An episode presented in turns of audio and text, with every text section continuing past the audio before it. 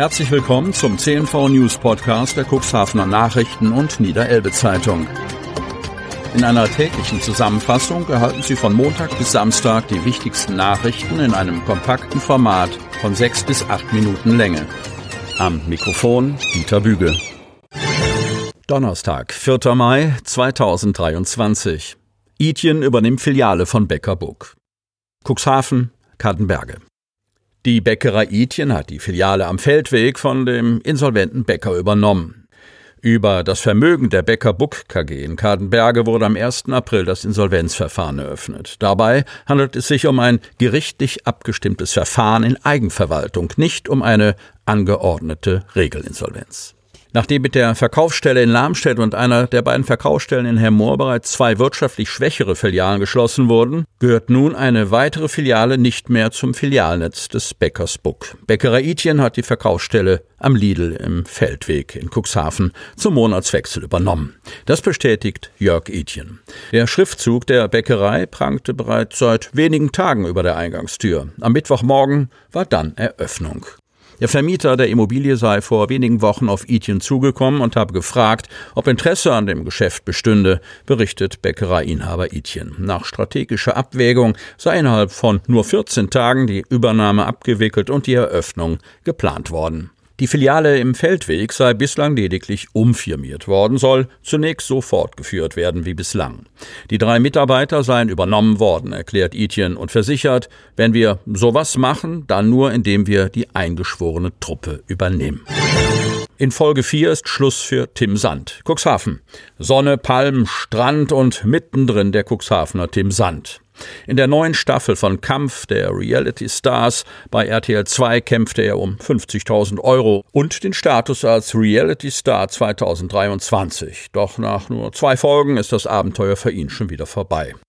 Die beiden Neuzugänge, Influencerin Emmy Russ und der Sänger Percival Duke, mussten kurz nach ihrer Ankunft eine folgenschwere Entscheidung treffen. Eine Person muss sofort die Sala verlassen, eine andere Person ist safe und kann nicht rausgewählt werden. Lange Zeit hatten die Neuankömmlinge nicht ihre Mitbewerber kennenzulernen. Reeperbahnkönig Daniel Schmidt darf bleiben. Der 32-jährige Cuxhavener muss gehen.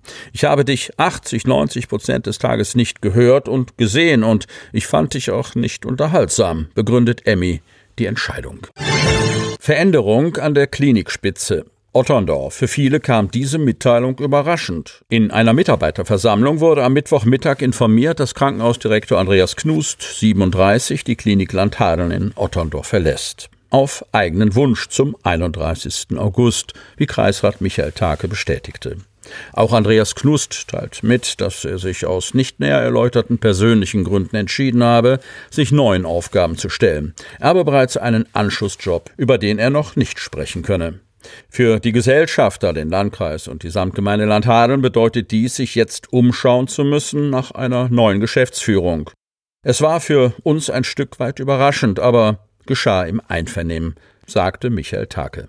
Andreas Knust habe sich in 2022 zur Übernahme der Geschäftsführung der Gesellschaft bereit erklärt und habe das Unternehmen in einer schwierigen Zeit mit Geschick und Sachverstand geleitet. Und das war kein leichtes Fahrwasser. Knust betonte, es sei ihm wichtig gewesen, die nächsten vier Monate noch am Otterndorfer Krankenhaus tätig zu sein.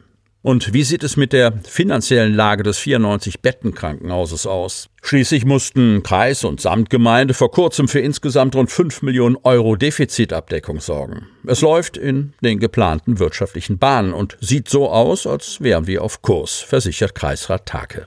Unsicherheitsfaktor sei jedoch, dass keiner genau wisse, wie das neue Krankenhausgesetz aussehe und wohin der Weg in der Zukunft führe.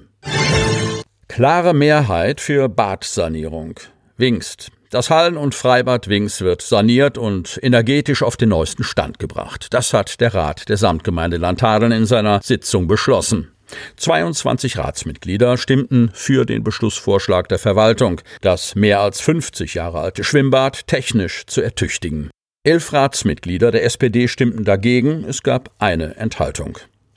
Der SPD-Fraktionsvorsitzende Malte Hink hatte zuvor dafür geworben, die Sanierungsmaßnahmen nicht durchzuführen, sondern zunächst ein Konzept für das Schwimmbad zu erarbeiten. Es sei zu prüfen, ob die alleinige Nutzung des Freibads möglich sei und inwieweit der Betrieb des Hallenbades durch einen externen Betreiber in Betracht kommen könnte. Auch eine Einstellung des Betriebs schloss die SPD nicht aus und bat die Verwaltung, Alternativen für die Badnutzer zu prüfen.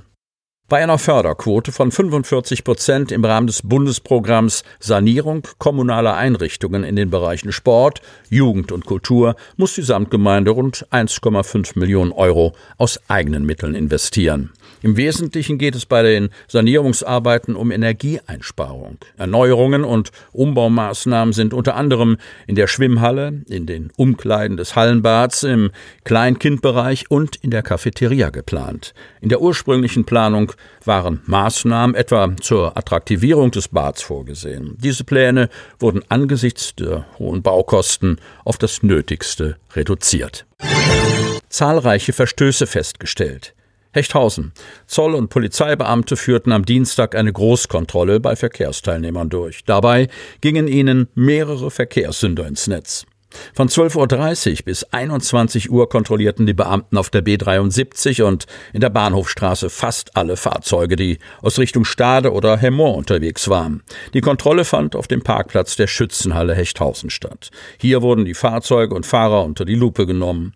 Polizei und Zoll kontrollierten die Fahrzeugpapiere und den Personalausweis. Personen, die verdächtig erschienen, mussten sich einem Drogen- oder Alkoholtest unterziehen. Die Bilanz der Großkontrolle fiel erschreckend aus. Zahlreiche Verstöße gegen das Betäubungsmittelgesetz wurden festgestellt. Einige Fahrer seien unter Einfluss von Cannabis oder Kokain gefahren, bei anderen fanden die Beamten Betäubungsmittel. Auch Trunkenheitsfahrten seien von der Polizei beendet worden. Neben Drogen- und Alkoholmissbrauch gab es weitere Verstöße.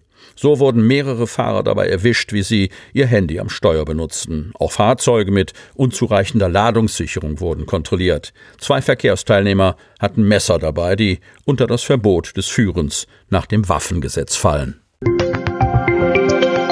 Sie hörten den Podcast der CNV Medien. Redaktionsleitung Ulrich Rode. Produktion Win Marketing. Agentur für Text, Ton und Kommunikationstraining.